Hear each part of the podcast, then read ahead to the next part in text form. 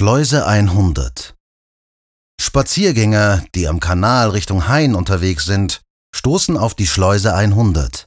Diese ist ein Teil des 1846 unter König Ludwig I. entstandenen Ludwig-Donau-Main-Kanals. Heute ist sie die einzige erhaltene und noch funktionstüchtige Schleuse aus dieser Zeit, ein Industriedenkmal. Die Schleuse wird von Hand betrieben. Bootsfahrer nutzen sie, um den Höhenunterschied von knapp vier Metern zu überwinden. Villa Concordia Wer am Ufer der Regnitz entlang des Mühlwörths schlendert, erblickt auf der anderen Seite des Flusses ein prachtvolles Barockgebäude. Das Wasserschloss Villa Concordia des Johann Ignaz Tobias Böttinger, das wahrscheinlich von Johann Dietzenhofer in den Jahren 1716 bis 1722 im barocken Stil umgebaut wurde. Heute beherbergt es das internationale Künstlerhaus Villa Concordia. Direkt dem Bayerischen Staatsministerium für Wissenschaft und Forschung untergeordnet, gewährt es jährlich circa zwölf Stipendiaten aus den Bereichen Bildende Kunst, Literatur und Musik den Aufenthalt zu Studienzwecken. Zwischen April und Oktober kann man die Chance Jugend-Fußgängerfähre nutzen, die die Inselstadt mit dem Stephansberg verbindet. Der Erlös kommt benachteiligten Jugendlichen zugute.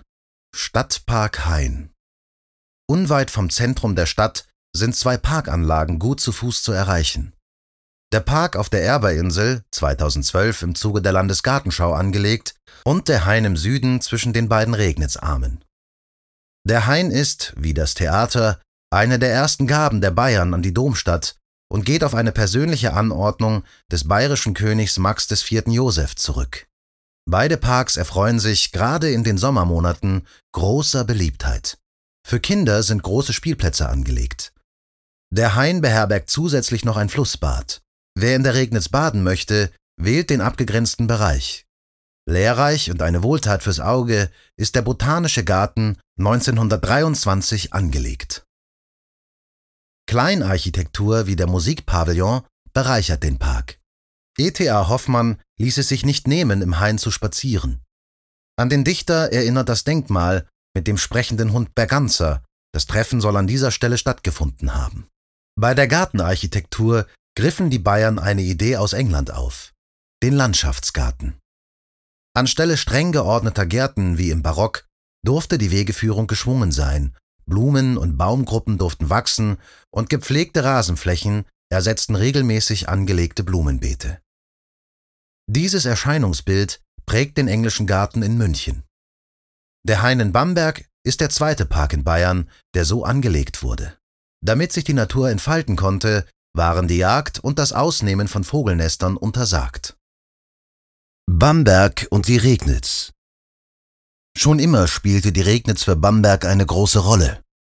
Kurz vor Bamberg teilt sie sich in einen rechten und einen linken Flussarm. Im Norden der Stadt, im Hafen, vereinigen sich beide wieder.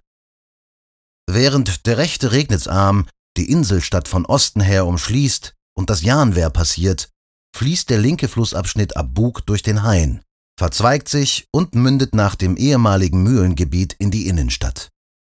Hier führt er an Sehenswürdigkeiten wie dem alten Rathaus und Klein Venedig vorbei. Die 59 Kilometer lange Regnitz entsteht durch den Zusammenfluss von Rednitz und Pegnitz in Fürth, fließt weiter durch Erlangen, Forchheim und Bamberg, wo sie bei Bischberg in den Main mündet und diesen erst schiffbar macht. Daher die fränkische Merkregel Rednitz und Pegnitz fließen in die Regnitz. Wahlweise auch als Zungenbrecher gebräuchlich. In Teilen des Flussbetts verläuft der Rhein-Main-Donau-Kanal, der neben seiner Funktion als Verkehrsweg das zeitweilig von Trockenheit bedrohte System der Regnitz mit Wasser aus Donau und Altmühl versorgt.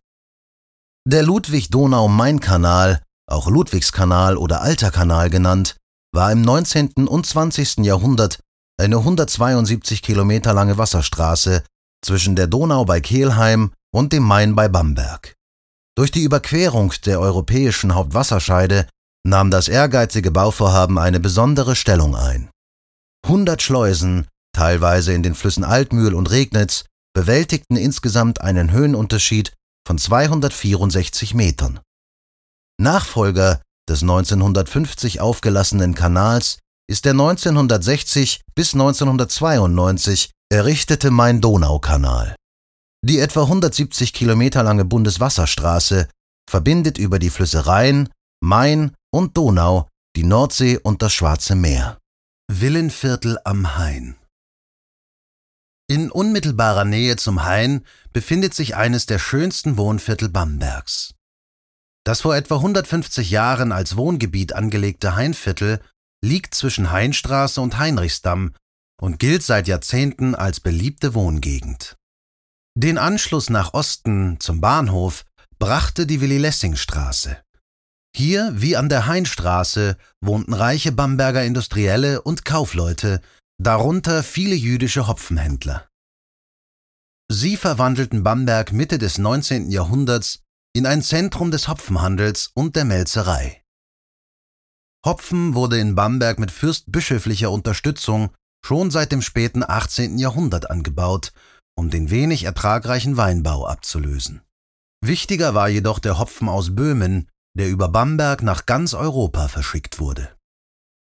Charakteristisch für eine Reihe von Villen war deshalb, dass sie neben dem repräsentativen Haupthaus Nebengebäude besaßen, in denen Hopfen getrocknet und gelagert wurde. Nach 1955 zogen vor allem Kanzleien, Praxen und gewerbliche Büros in die Wohngegend.